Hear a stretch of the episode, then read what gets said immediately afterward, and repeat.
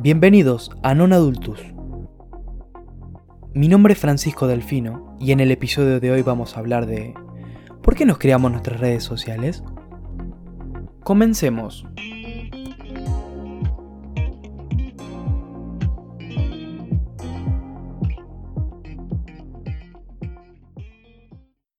Internet a día de hoy nos ofrece una oportunidad magnífica de aprender sobre el otro. No solo aprender del otro, sino aprender de nosotros. Los adolescentes llegamos a las redes sociales hace bastante. Los jóvenes de hoy hace bastante ya estamos en redes sociales. Algunos con un par de años más se acordarán del Messenger. Y desde el Messenger entrábamos ahí solo porque nuestros amigos estaban. Esa es una de las razones por la cual nos creamos redes sociales. Porque todos nuestros amigos están ahí dentro. Dentro de ese mundo virtual viven y conviven todos nuestras amistades y nuestros vínculos, cercanos y o lejanos.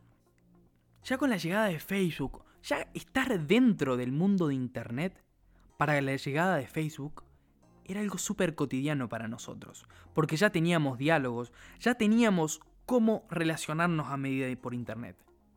Una de las principales razones por la que llegamos ahí fue para contar sobre nosotros mismos, porque ahí dentro de Facebook podríamos publicar estados, compartir fotos, no solo tener una foto de perfil, sino que podíamos compartir cualquier cosa que queríamos y que nos parecía gracioso o que simplemente nos apasionaba. Dada la masividad que empieza a recibir Facebook y la cantidad de información sobre nosotros mismos que empezamos a volcar ahí, se empieza a crear una imagen virtual de nosotros. Ahora, cada uno es dueño de su verdad, pero ahí adentro, adentro, como somos capaces de manipular lo que la otra persona puede ver y lo que puede llegar a comprender sobre nosotros, es muy fácil hacer creer a alguien mediante nuestras redes sociales. Uno de los principales motivos era que nuestros amigos estaban dentro de ese mundo virtual, en el que ser parte era muy importante. ¿Para qué?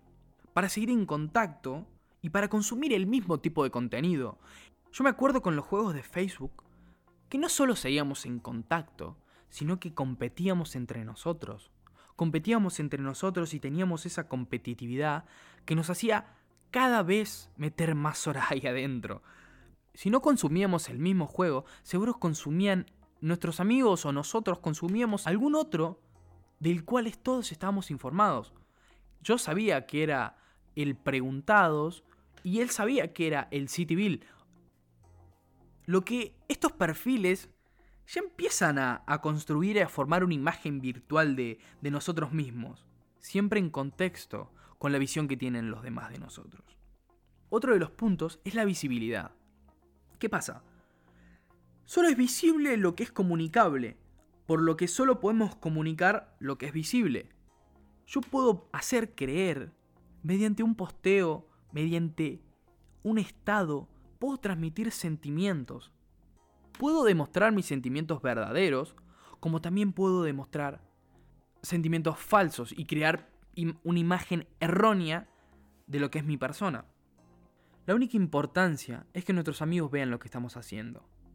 ¿Qué pasa cuando, cuando ya nuestros amigos consumen nuestros posts?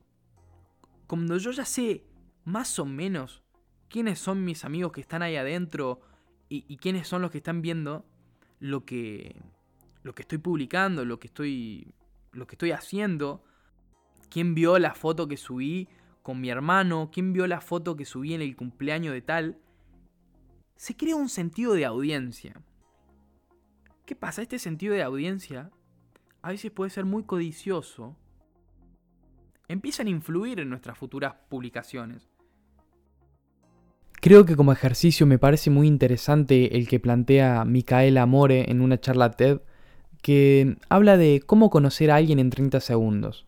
Específicamente de cómo ella pudo aprender 10 cosas puntuales de una persona solo entrando a un perfil y empezando a ver cada publicación de esa persona. A ver qué tanto puedes aprender vos a partir de tus redes sociales. Solamente con stalkearte pensando que sos un extraño y entra a tu perfil y empieza a ver lo que hay. Es muy interesante porque del otro lado hay gente que puede creer cosas de nosotros que no son totalmente verdad. Y esto lo puede llegar a entender o a leer e interpretar de la manera que quiera. A veces se busca tener una audiencia mayor. A veces consciente y otras veces inconsciente. Pero siempre se busca tener una audiencia mayor a la que, a la que tenemos. Más amplia que nuestros amigos y que nuestro círculo. Al final las redes sociales se convirtieron en algo tan, tan poco humano que, que lo único que nos importa es ese número de likes, ese número de, respuestas, esa cantidad de puntos de vista de otra gente que nos entregan, que lo único que queremos es ser leídos. ¿Para qué? Para ser validados socialmente. Mediante esto de yo publico y vos me respondés. Es bastante. bastante triste pensarlo así, ¿no? Pero están ahí las redes sociales y, queramos o no, todos estamos inmersos en ellas. Otro de los motivos para crear un perfil menos influyente que los anteriores, podríamos decir, son la curiosidad, el ser autor, existir y sentirse parte, y verse crecer. Este último punto creo que en lo personal habla bastante de mí y de muchas personas que me rodean, que crean contenido, que les gusta que les gusta crear. Eh, en lo personal, no sé si, si estás escuchando esto por primera vez y no me conoces, me gusta mucho la fotografía analógica y en la fotografía analógica encontré un mundo apasionante, donde quería sentirme parte de ese mundo.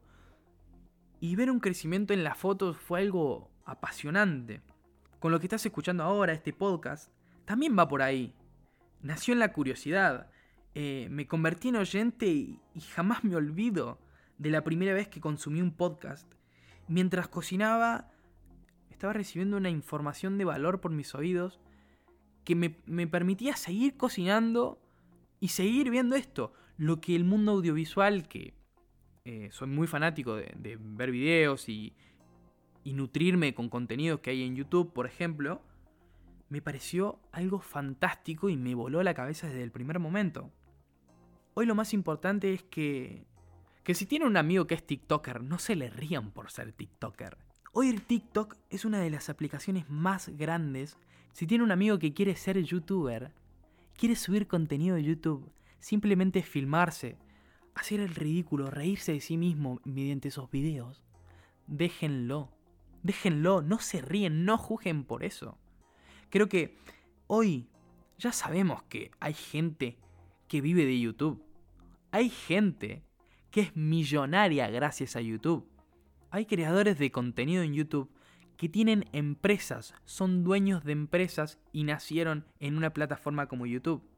Desde lo personal, me parece lo más importante apoyar a sus amigos. Apoyen a sus amigos y los van a ver crecer.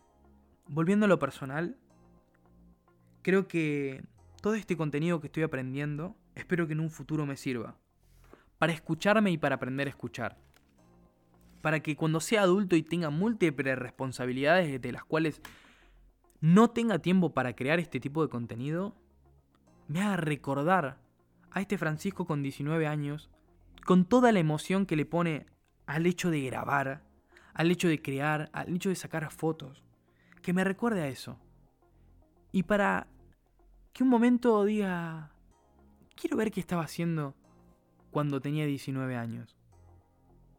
Y de ahí empezar a ver cosas que fueron pasando de aquí en adelante. Evaluar mis objetivos y mi pasar por esta vida. Muchas gracias.